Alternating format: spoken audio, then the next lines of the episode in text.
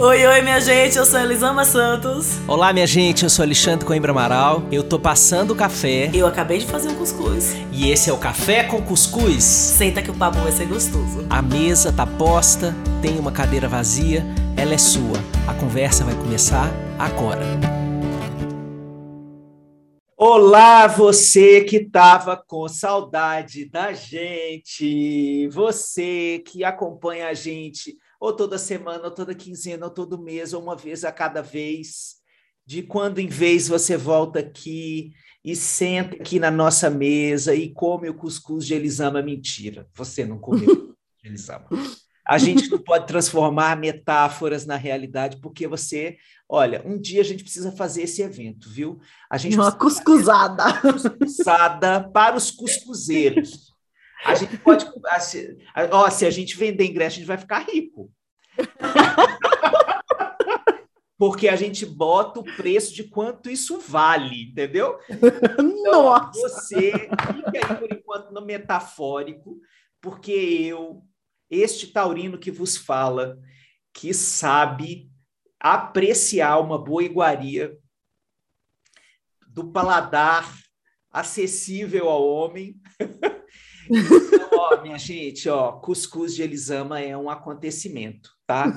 Ô, Xande, Helena dormiu na casa de uma amiguinha. É. Agora que a vida voltou ao normal, ela me pediu para dormir na casa de uma amiguinha. E aí a mãe dessa amiguinha fez um é, um, é venezuelana, e ela fez um bolinho de milho venezuelano que come com manteiga. E a Helena chegou em casa e fez assim: Mamãe, eu provei um negócio mais gostoso que cuscuz. Eu, peraí, que eu tô passando mal, peraí. Minha filha não tem nada melhor que cuscuz nesse mundo, não. Peraí. Não, não, não. Olha, isso dá um episódio inteiro. Isso dá um episódio inteiro. A gente vai guardar essa cena e transformá-la em outro episódio, porque não tem condição uma coisa dessa. Né?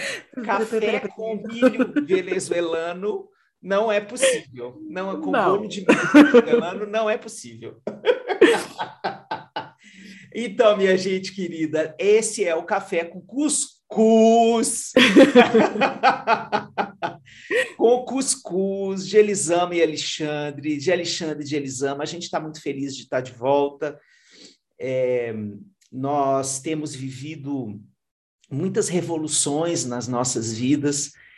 Nós temos é, trabalhado muito do lado de dentro, do lado de fora, é, e fazendo muitas adaptações a novas fases da vida, sentindo que os palitinhos da vida estão mudando de lugar, alguns novos entrando, alguns antigos tendo que sair, e, e por isso, às vezes, a gente não está aqui com a frequência que a gente gostaria. Mas, hoje, a gente quer falar de mentira. Mas a gente quer falar de mentira, não só essa que a gente constrói quando a gente é criança e começa a testar o mundo dos adultos, testar o valor da mentira. A gente quer falar da mentira institucionalizada, da mentira é, construída para destruir, chamadas fake news. Nosso papo hoje é sério, é muito sério é, a mentira ela tem um efeito é, de quebra de confiança quando ela vem no micro, e quando ela vai para o macro, ela tem outro tipo de efeito. Não é somente da quebra da confiança. Né? Ela devasta muito mais. Então, é sobre isso que a gente quer convidar vocês para a gente refletir. É, Estamos aqui juntos. Bom dia para você, querida Elisama. É bom dia mesmo aqui, viu, gente? É dia mesmo. A gente, a gente acorda assim com as galinhas e vem gravar. É, eu mesmo estou de pijama aqui gravando. Elisama não, porque ela é uma pessoa chique, entendeu? Ela tá com amarelo Oxum, assim, ó. Hoje é sábado, é dia dela. Bom dia, meu amigo, bom dia a todo mundo que está aqui com a gente. É, é importante falar, Xande, assim, as pessoas já devem, que acompanham a gente há mais tempo, já sabem que os nossos temas, eles saem das conversas que nós temos antes, né, do papo, assim, a gente abre a câmera, E fica batendo papo, contando como é que foi a semana, como é que a gente tá, o que, que a gente quer dividir um com o outro. Nós não somos somente companheiros aqui no, no Café com Cuscuz, nós somos muitíssimo amigos. Então a gente precisa contar um pouco da vida um para o outro e dar suporte um para o outro. E o tema de hoje ele foi escolhido quando eu dividi algo com o Xande, assim, e o, o quanto é, de uma relação muito íntima, minha, muito, uma relação muito importante na minha vida, em que eu conversava com a pessoa sobre a vacina, e a pessoa me falou que não tomaria. E normalmente quando isso acontecia, a gente tinha embate, né? A gente tinha um embate muito forte. A gente se estranhava um pouco, falava, ah, não quero saber, eu quero saber, se eu faço o que eu quiser. E desligava o telefone. É, na realidade, uma pessoa, vamos dar nome às coisas, é o meu pai. E hoje, quando a gente conversou, e ontem, quando a gente conversou, ele, eu percebi claramente o quanto ele acredita. A gente conversou com muito amor. Nós conversamos com muito amor um com o outro. E eu via os olhos preocupados dele em relação ao, ao fato de eu ter tomado a vacina, dos netos tomarem a vacina. Então foi algo que me, me tocou profundamente, assim, de, de preocupação, sabe? De pensar, que enquanto a gente fica nesse embate de essa pessoa é idiota, é burra, o que ela acredita, é, o que a internet faz, ah, ou é burro ou é mau caráter, né? A gente pega essa, ah, se você acreditar nisso, ou você é burro ou é mau caráter. E, ai, minha gente, é tão mais complexo que isso. É tão mais profundo que isso, assim. Eu, eu vi nos olhos do meu pai o quanto tinha algo que a gente tinha que falar ali, conversar, e o quanto, quanto a construção das verdades que ele está sobre o coronavírus, e que são tantas famílias, são tantas pessoas, né, o poder que a fake news tem de criar uma realidade paralela. Né? Então, foi daí que veio esse tema. Então, eu quero contar para vocês, eu achei importante contar para vocês que a gente está trazendo aqui um tema que interfere diretamente na vida de, da maioria de nós, né, de todos nós. Sim, não tem nenhuma pessoa que não é afetada por isso. Nenhuma né, interfere nas nossas relações, na forma que a gente tem conversado com os outros e que a gente precisa enxergar, parar de pessoalizar o discurso e falar é o meu pai, é a minha sogra, é a minha tia, é o meu tio Bolsonaro, é a... e conseguir enxergar que tem algo muito mais complexo aí, que é muito maior que a tua sogra, o teu tio, o teu pai. Enfim, é, é aí que a gente está foi assim que a gente iniciou nossa conversa sobre isso. Pronto, aí é sempre assim, né, gente? Elisama, Elisama é aquela é aquela jogadora de vôlei que ela pega a bola e ela bota ela alta. E aí é a levantadora da bola. Aí fica facinho você cortar e fazer pimba. E aí você faz ponto no outro time, né? Que o outro time também fica impressionado. Olha a bola que ela levantou. Vixe Maria, que bola foi essa? Então, Então, eu quero pegar a bola alta dela aí, é, da gente não pessoalizar. Eu acho que esse é, um, é uma pérola que Elisama está trazendo para a gente como contribuição. Não pessoalizar. Porque o primeiro espanto que a gente levou lá em 2018, quando as eleições estavam acontecendo, era que é, aquilo estava acontecendo. Primeiro, que o fenômeno existia. Segundo, que aquela pessoa que tinha te ensinado o valor da verdade estava acreditando na mentira. É, então, tem um, um luto, e um, mas antes do luto, espanto que a gente viveu. Eu me recordo a primeira vez que eu escutei alguém dizendo que o Jean Willis é, ele ia fazer uma lei para obrigar, é, obrigar crianças a mudarem de sexo. Fazer cirurgia de mudança de sexo em crianças ser obrigatório no Brasil. E, e eu, eu me lembro da minha sensação, assim, de ter vivido um bug. Assim, porque a pessoa que estava me dizendo aquilo era uma pessoa cujo relacionamento é, me, me deixava sempre muito à vontade. Eu gostava muito de estar em relação com essa pessoa. Então, o primeiro bug foi assim: não é possível que eu tenha que lidar com essa informação nesse contexto dessa relação. Então, o primeiro bug foi: é, eu vou ter que assumir isso como verdade para esta relação. Isso vai precisar acontecer para eu continuar me relacionando com essa pessoa. É, segundo bug, de onde veio isso? Como é que isso foi construído? Porque eu tinha uma coisa, eu tinha certeza de que o Jean não tinha falado aquilo e de que isso não seria uma lei, nada disso. Né? É, depois a gente veio descobrir que é, o Jean talvez tenha sido o maior é, é, alvo de fake news daquela época, daquele ano, né? Então, a experiência desse, dessa catatonia, né, desse contato com, com a mentira em grande escala, ela tem um tempo que já vem nos assolando. O perigo é a gente fazer dessa experiência uma experiência de uma experiência de formação de cultura. É, nós estamos com o risco de construir a possibilidade de vivermos numa cultura que possibilita que as fake news sejam parte dela. Então, nós estamos numa, numa borda do tempo, assim, ó, em que a gente tem que, como se fosse uma encruzilhada, que a gente tem que tomar um caminho como sociedade, como planeta. Porque se a gente vai assumir que a mentira possa ser espalhada com essa descaração, vamos falar aqui uma palavra bem baiana, Super. É.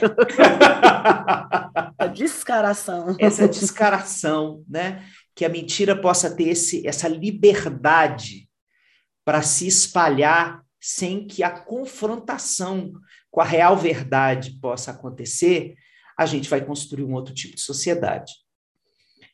Ou a gente toma um outro caminho em que a mentira volta para o lugar dela.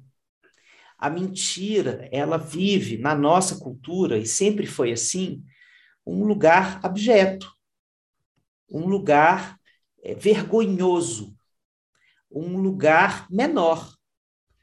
Eu li um artigo é, de uma psicanalista, eu vou até citar o nome dela aqui, que está aqui nas minhas notas, para ser bem aqui, ó. Ângela Caniato, da Universidade Estadual do, do, do é, de Maringá.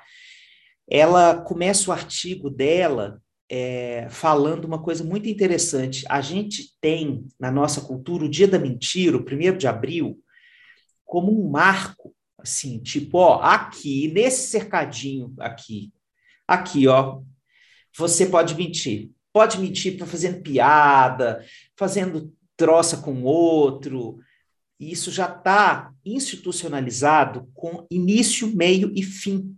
O reinado da mentira tem 24 horas de duração. Um contorno muito definido, né? Muito definido. Muito definido. É, e isso é muito simbólico, porque, inclusive, as crianças se socializam no dia da mentira, aprendendo que ali pode mentir, que está tudo bem. Mas aquilo é uma brincadeira aquilo é uma ludicidade. Aquilo, inclusive as crianças nesse dia aprendem até onde elas podem ir com a mentira, que tipo de mentira pode assustar demais, ser danosa demais. Isso também a gente aprende no 1 de abril, como parte da socialização. Né? O que, que aconteceu? Nós cortamos essa fenda do tempo, nós cortamos esse secadinho e dizemos e dissemos para geral: tá tudo liberado, pode mentir o tanto que você quiser e pode transformar essa mentira no status de verdade, sem que a confrontação com essa mentira encontre é, o constrangimento, a reiteração do que é o verdadeiro, né? Porque na hora que você descobre uma mentira, você confronta o outro com a mentira, Sim. né? E ele pode negar, o outro pode passar um tempo negando, não, imagina, Sim. não, eu não traí, não, eu sou super fiel, né? Aí depois você descobre, tá tudo lá, tem o e-mail, tem o print do celular, tem o, a, a, conta do motel no, no cartão de crédito, tá tudo lá. Então, aí o que que acontece? A, a, na nossa cultura, a mentira está construindo pernas longas. Longas demais. Então a gente precisa voltar ao tempo das nossas avós, em que elas diziam que a mentira tem perna curta, e ela tem que voltar a ter. Nossa, você está falando. Você trouxe a ideia do dia 1 de abril, né? E desse contorno bem definido com começo, meio e fim. E eu me lembrei quando a gente começou a investigar o câncer que a minha mãe teve, e o médico, uma das diferenças que o médico me explicou, só de ver os exames, era que normalmente quando não é câncer, o contorno é bem definido. Que o câncer não tem esse contorno. Olha que coisa. E ele falava que não tem esse contorno redondinho, a célula cancerígena não é, ela, ela, ela se espalha de um jeito que não, não é fechadinho e definido como o desenho das células que são normais, saudáveis.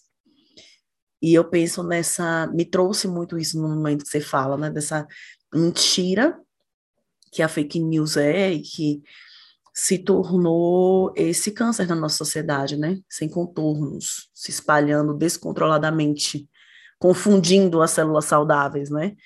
É, e que a gente não sabe mais como é que lida com isso.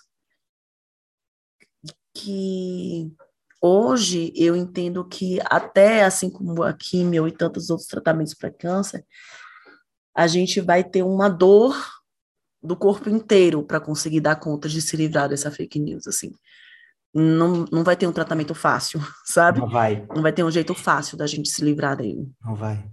Então, me trouxe muito essa imagem no momento Nossa, que você estava falando. Acho a imagem né? belíssima e, inclusive, é, ela ajuda a gente a pensar que, se vou seguir a sua metáfora, pungar na sua metáfora, o tratamento, o tratamento do câncer não é com neusaldina.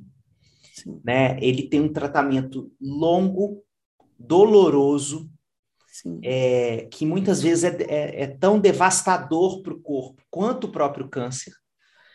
É, então, esse, essa doença fake news, esse câncer social, ele não vai ser tratado somente com o voto.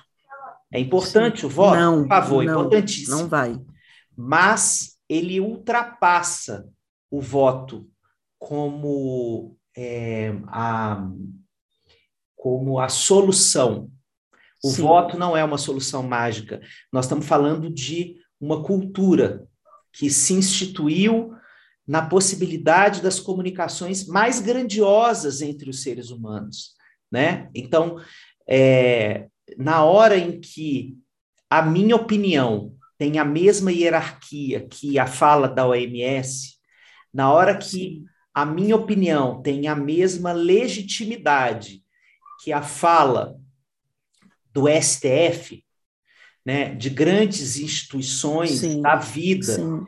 Que estruturam o chão de uma sociedade é, é, que não vive na barbárie, né, uma sociedade é, que se pauta por regras, por funcionamentos e por é, uma, um mínimo é, contorno do lado de fora que dá controle mínimo para o nosso Sim. descontrole interno, né? Sim. É, na hora em que essas duas coisas ganham o mesmo status, a minha opinião e o MS, por exemplo, a mentira já venceu. Porque Sim. o status da mentira tem que voltar a ser um lugar inferior. Sim, né? sim. A verdade tem que voltar a ter uma. A prevalecer, né? A prevalecer, exatamente. Sim. E aí eu penso também, né, você falando, eu me trouxe quando eu dou palestras de, sobre CNV, o primeiro passo da CNV é a observação, que é um dos passos mais difíceis que existe, porque é você conseguir separar o seu julgamento da realidade. Não é não julgar. É assim, é o discurso bonitinho, não julgar é lindo na rede social, mas não existe. A gente julga, isso faz parte da vida. Mas esse esforço de, ok, esse é o meu julgamento e essa é a realidade. É, a maioria de nós não sabe fazer isso. E todos nós temos essa voz que conta histórias na nossa cabeça o tempo inteiro. E que ela fala em nossa cabeça há tanto tempo que a gente acredita que o que essa voz narra é a realidade. A gente não consegue separar muito isso. Mas, de alguma forma, no nosso crescimento, no convívio com o outro, a realidade, ela ia se impondo. Então, assim, essa é a minha opinião. Mas convivendo, enxergando, experimentando, eu ia perceber, opa, peraí, essa é a minha opinião, mas olha essa aqui. Vamos mudar um pouco a minha opinião, vamos separar as coisas. Hoje a gente tem nesse caldeirão da fake news e a ferramenta que mais espalha fake news é que é o algoritmo, né? A gente tem o grande valida, validador da minha opinião. Então, enquanto há um tempo atrás eu tinha a minha opinião sobre a realidade, eu tinha a realidade e a minha opinião sobre a realidade. E eu convivia com tantas pessoas diferentes, de certa forma, que eu ia enxergando que, opa, peraí, aqui não é bem assim, eu ia me ajustando à realidade. Hoje, a maior parte do meu convívio é com o meu celular. E o meu celular me diz que a minha realidade, que as vozes na minha cabeça, elas só falam a verdade. E ele me diz isso cada vez mais. E cada vez que eu escuto que as vozes da minha cabeça só falam a verdade, eu me afasto de quem pensa diferente. Então, se você não consegue enxergar isso que eu estou enxergando, cara, ou você é burro ou você é mau caráter. Olha, como tem você isso lindamente, tem isso lindamente aqui, ó, no capítulo, é o 7, né, Elisama? É Acho que é o 6 é o 6, do Conversas Corajosas, se chama. É, é, lidando com temas difíceis, é esse? Isso, é, aqui, é. é. Quando a opinião do outro parece absurda demais para ser verdade. E Elisama fala lindamente disso. Eu lembro que você escreveu isso na época que saiu aquele documentário O Dilema, das, das redes. redes. Sim, sim. E, e, então, eu acho que essa é uma das suas virtudes, né? Você pega as coisas e traduz isso para a vida da gente. Muito lindo isso aí. Pois é, então a gente tem esse validador da realidade, uhum. que é o algoritmo, que é a internet. Sim. E, e aí, quando eu tenho essa, esse tanto de posts, de conversas, de matérias, de escritos que só falam: nossa, é verdade, é verdade, é verdade, é verdade. O que era a minha opinião e que eu antes começava, eu questionava às vezes no encontro com o outro, passa a ser a verdade absoluta. É a verdade, porque não sou só eu que estou falando. Eu estou falando, e aquele outro médico está falando, e aquela outra pessoa está falando, e aquela outra pessoa está falando. E hoje nós não, nós não sabemos diferenciar aquele site que é um site jornalístico daquele outro site que é um criado com notícias muito específicas sobre algo. Né? A gente não olha isso, a gente vê o título. A gente está falando do mundo muito rápido. Às vezes a gente não lê a matéria, a gente lê o título da matéria. A gente vê a imagem sem ler a legenda. Né? Então, essa aceleração não está, não está nos permitindo a reflexão para questionar o que chega até mim. Eu não tenho tempo de questionar o que chega até mim. Eu não tenho tempo de ler o que chega até mim. E eu não estou falando aqui, Xande, somente do, do Bolsonaro, não. Eu estou falando de todos nós. Esses dias eu vi um post do AD, do AD Júnior, que eu gosto muito do AD, ele escreve sobre negritude. Eu também e o AD gosto fala... muito dele, muito, Sim, muito. Muito, ele é muito bom. E o AD fez um post falando para a gente ter cuidado sobre o que a gente disseminava. E era um post, ele falava de uma determinada situação, que eu não me lembro qual a situação, mas ele falou: isso aqui é igual à época que falavam que Black Friday vinha da escravidão. E não é. Então eu me dei o trabalho de pesquisar e ver, cara, não é isso aqui, foi um delírio de algum de alguém do movimento que está, como diria a Fê Lopes, num afrosurto, e aí tá enxergando assim, não, não é. Não, nesse momento não é isso aqui que está acontecendo. E a gente tem esses surtos, todos nós temos. Gente, nós temos uma mente que ela é capaz de escrever os maiores dramalhões possíveis. Né? nas minhas palestras eu sempre brinco, eu não estou falando de, de, de bons dramas, não estou falando de Maria do, Bahia, Maria do Bairro, Marimar, Maria Mercedes. A nossa mente é essa maravilhosa, assim, a gente está ali com um pedaço de pão no chão chorando. Ela vai fazer não isso. Não à toa, essas que você citou são muito mais conhecidas do que Guerra e Paz, Dostoiévski. É, então, eu estou falando de Maria Mercedes, Marimar, Maria do Bairro. A nossa mente é maravilhosa para escrever isso. Então, assim, é, é, essencial que você pare e pesquise. Por mais que isso aqui bem que podia ser verdade, porque está bem validado pelo que eu acredito. Eu não duvido que o Black Friday fosse realmente originário de algo em relação à escravidão. Tanta coisa é, mas não é porque valida a minha forma de ver a vida que é a verdade. Então a Ade disse que ele pesquisou e que não é. E aí eu fui ler os comentários e tinha uma galera falando, Ade, até hoje eu não compro no Black Friday, porque eu acredito nisso, eu nunca pesquisei, eu vi várias... Pe... Olha só, eu vi vários perfis que eu confio divulgando essa informação e eu acreditei. Então, até hoje Nossa, eu não compro. Que exemplo, que exemplo esse. Sim. Sabe? Então, assim, a gente está falando aqui da, dos antivacina porque a gente adora falar, mas o problema são os outros, Elisama. Eu sou um alecrim dourado, eu pesquiso. Eu me... Mentira que você não pesquisa. Mentira que você vai lá naquela, naquele perfil que você conhece, que você viu no Instagram, e a pessoa falou algo, você diz, caraca, na hora você fala com quem tá perto de você, amor, você sabia que tal coisa assim, assim, assim? Antes de você tipo, pesquisar, vou dar uma olhada aqui, deixa eu dar um Google aqui e olhar em alguns sites para ver.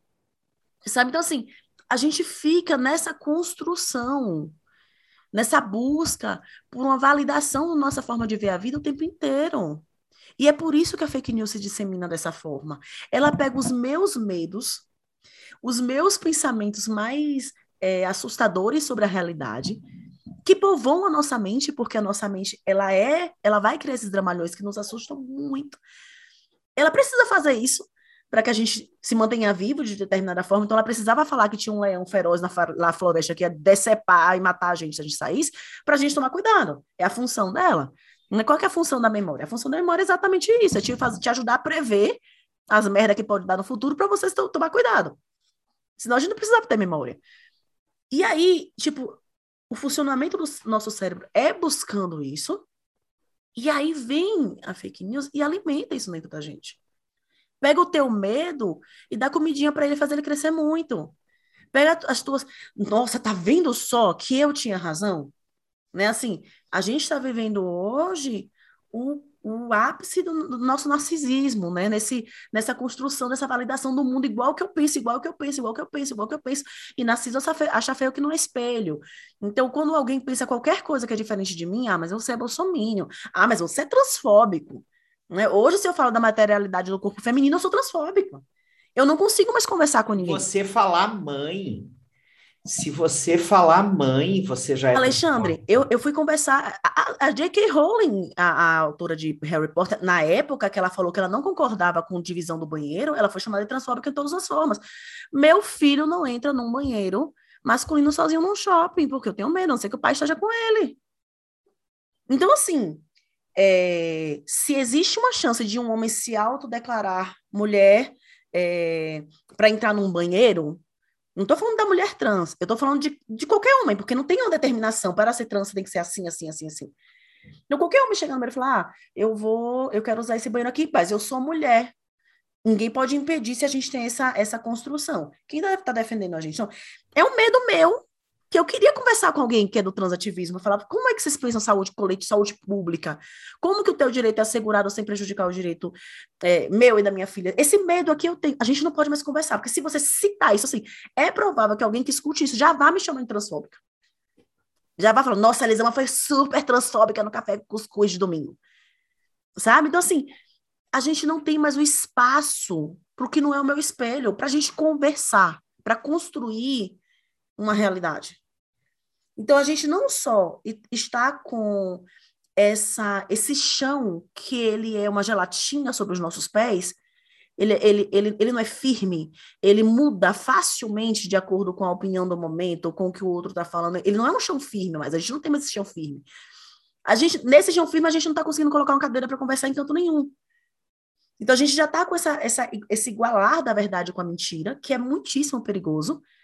E a gente não consegue colocar a mentira no lugar dela e a verdade no lugar dela, porque não tem o lugar de sentar e falar, vamos ver o que é verdade e o que é mentira. Vamos conversar sobre o que eu sinto, o que você sente pra gente enxergar minimamente o que acontece. Sabe, assim, vamos, vamos questionar um pouquinho a sua forma de enxergar as coisas, e eu me permito questionar a minha forma de enxergar as coisas, para a gente encontrar aqui o que, que, que, que eu, desse ponto aqui de vista, eu não enxergo.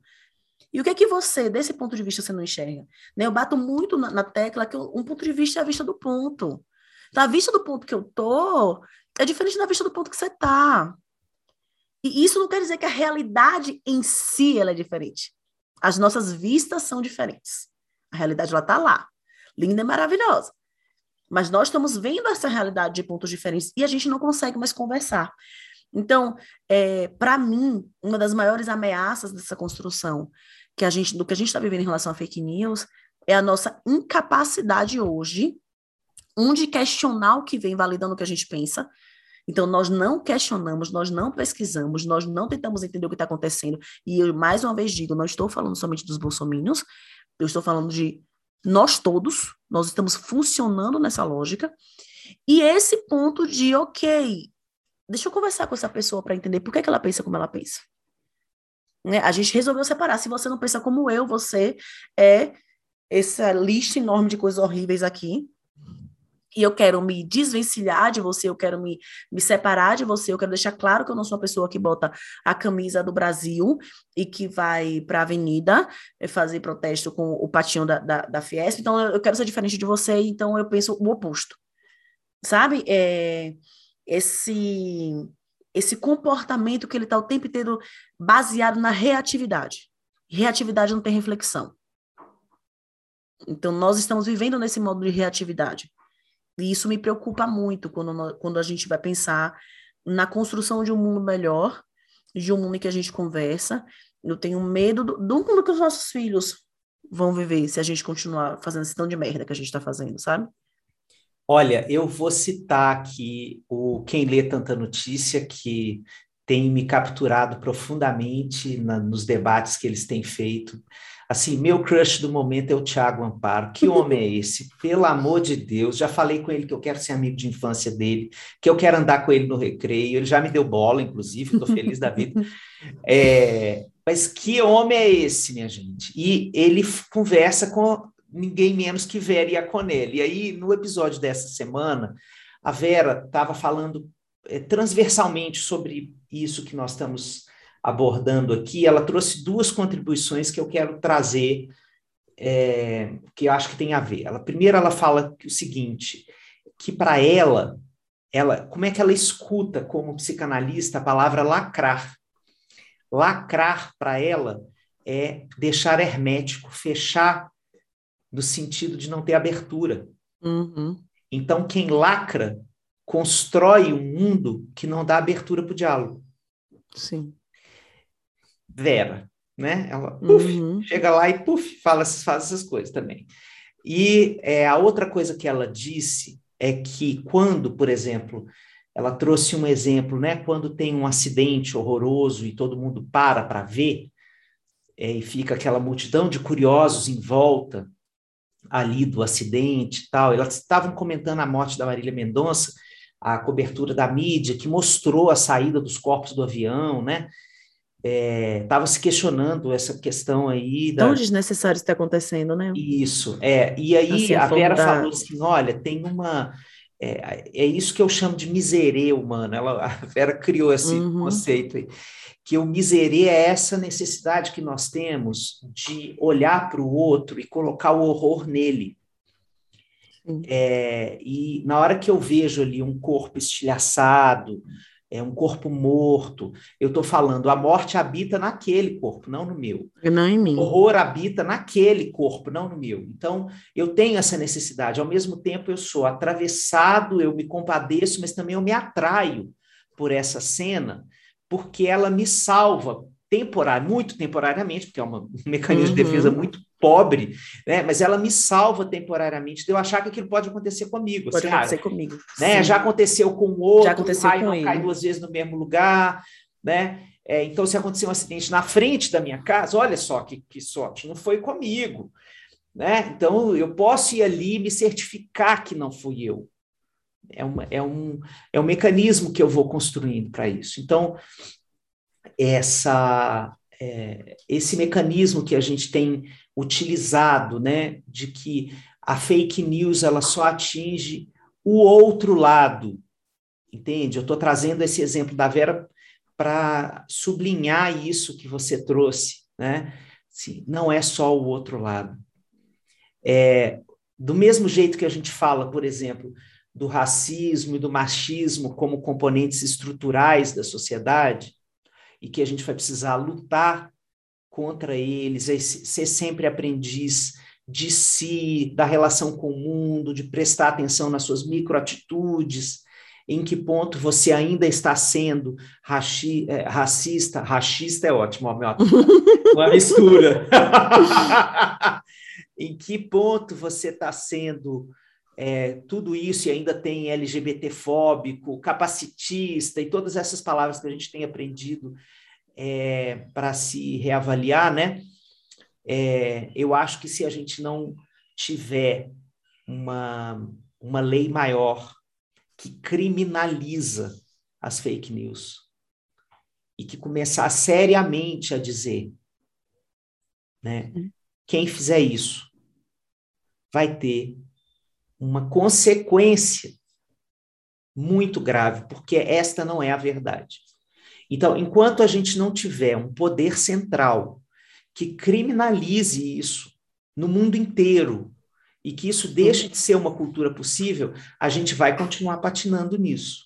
Vamos. É. E nesse momento a gente tem um presidente que, em vez de criminalizar, ele é o grande disseminador. Exatamente. Então, acho que isso a gente tem um, um big problema, porque essa autoridade que deveria ser esse, esse, esse modelo né, do que se espera, do que não se espera, o tempo inteiro fala a verdade é relativa. Não é assim. Isso. Né? É uma pessoa que é, ele é muito impressionante. Ele é muito impressionante. Porque ele fala hoje, você vai virar jacaré da vacina, depois fala, mas eu nunca falei mal de vacina. Né? E como ele consegue, nessa narrativa, fazer com que quem segue acredite. Então, nossa, não, mas ele não falou assim, mas foi a interpretação que se deu. Né? Então, nós estamos vivendo num mundo de disputa de narrativa. Há, há um tempo atrás, a gente disputava território.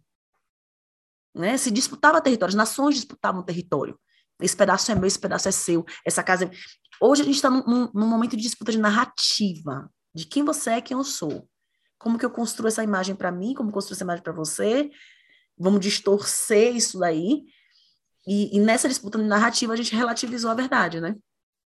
É, tem uma coisa muito linda nisso que você está falando, é, que eu venho de uma tradição filosófica, né? A, a, clínica que eu faço, a psicologia que eu faço, vem de uma tradição filosófica chamada construcionismo social. O que, que o construcionismo social diz? Que nós somos seres de linguagem, mas a linguagem ela constrói mundos. Isso vem de um filósofo chamado Wittgenstein. Então, o Wittgenstein dizia o seguinte: na hora em que eu participo de determinadas conversas na minha vida, essas conversas elas fazem acontecer uma percepção da vida que eu chamo de realidade. Então, é como se a vida fosse uma festa em que, na hora que eu nasço, é como se eu chegasse na festa. Já tem outras pessoas Sim. que já estavam nessa festa conversando, e eu, eu, passo pela vida igual eu passo por uma festa. Cada hora eu vou num círculozinho, escuto algumas pessoas conversando uma coisa, participo daquelas conversas. Algumas eu me encanto mais e vou continuar. Outras eu falo, não, essa, essa roda aqui não é para mim, essa conversa não é para mim. Mas perceba que é, nas, é essa tradição filosófica diz assim, que a verdade ela é construída a partir de quais círculos de conversa eu decido entrar e decido ficar. Então, quanto mais plural eu for, é, quanto mais eu me interessar por mais círculos de conversa, mais eu vou poder desconstruir o que é a verdade. Bom, isso é o pressuposto filosófico. Né? Agora, o que o Bolsonaro faz é uma deturpação disso, é um sequestro dessa ideia. É, e eu quero explicar o que, que isso quer dizer, porque é, o, o, fascismo ele tem essa, essa capacidade de sequestrar as palavras e tomar para si o significado delas, né? Então, por exemplo, transforma o crime de racismo em liberdade de expressão. Sim, né? sim. Isso não é liberdade, né? Não é liberdade, não existe liberdade absoluta na vida. Toda liberdade, o Sartre dizia lá que o homem está condenado a ser livre. Então, a liberdade é sempre um paradoxo, a liberdade é sempre uma ambivalência. A liberdade ela está sempre atrelada a um limite. E é assim, a liberdade e a responsabilidade são dois lados de uma mesma moeda. Então, o que, que o Bolsonaro faz? Quando ele diz, é, mas existem várias verdades, existem várias opiniões, ele está deturpando é, a intenção que a gente constrói quando a gente escuta várias versões. Por exemplo, quando Elisama diz aqui, a, o ponto de vista é a vista de um ponto, qual é a intencionalidade da Elisama? É abrir espaço para o outro existir. Qual é a intenção da fake news? Destruir o outro. Sim. Então, a partir da intencionalidade da existência de verdades, ditas verdades alternativas, a gente destrói uma coisa é, que se apresenta como a mesma coisa. Então, se essa suposta verdade está a serviço de destruir alguém, ela não é uma verdade. Não. Essa ideia de você vamos sentar, vamos conversar, vamos escutar todas as opiniões. Essa é uma ideia pluralista da democracia, da boa convivência entre os povos, né? É, da, das possibilidades de fazermos reparações históricas sobre, sobre povos que se sentiram violentados uns pelos outros, invisibilizados. Isso é um exercício maravilhoso e que ainda mais neste mundo de 2021 ele é necessário. Mas se isto vier num tom em que alguém diga: eu estou sendo destruído por essa verdade. Eu estou sendo aniquilado por esta verdade. E não é a morte simbólica, não, é a morte real. Real, sim, real, sim. real. Se eu me sinto vulnerável porque a sua verdade sobre a vacina está matando o meu povo, por exemplo, dizem os indígenas. Sim. Né?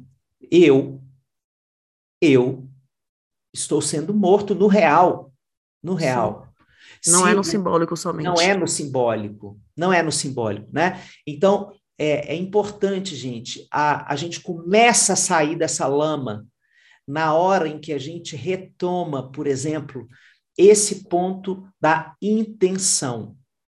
Sim. As novas verdades, elas são construídas com que intenção?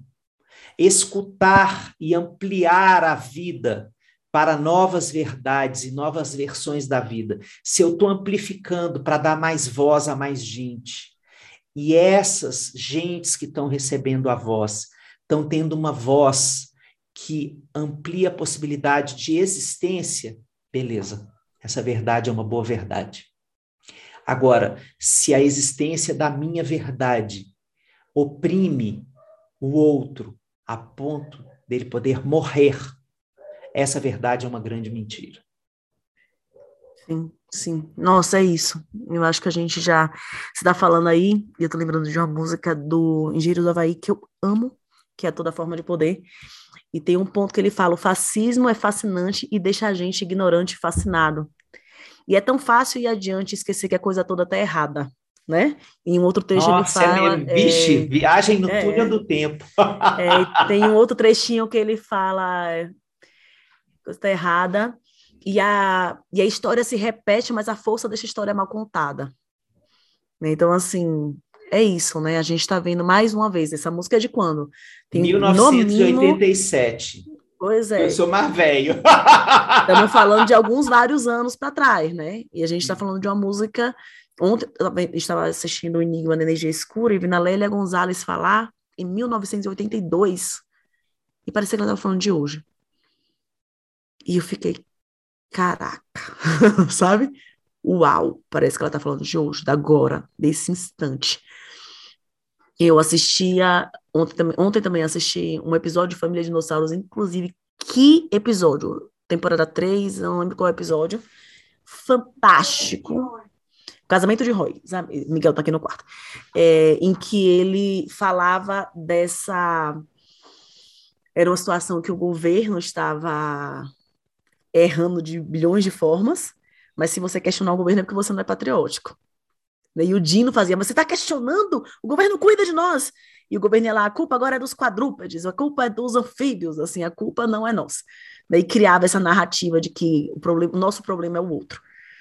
Então, eu acho que a gente precisa questionar um pouco mais o que a gente ouve e despessoalizar o, a, a conversa, a disputa da narrativa.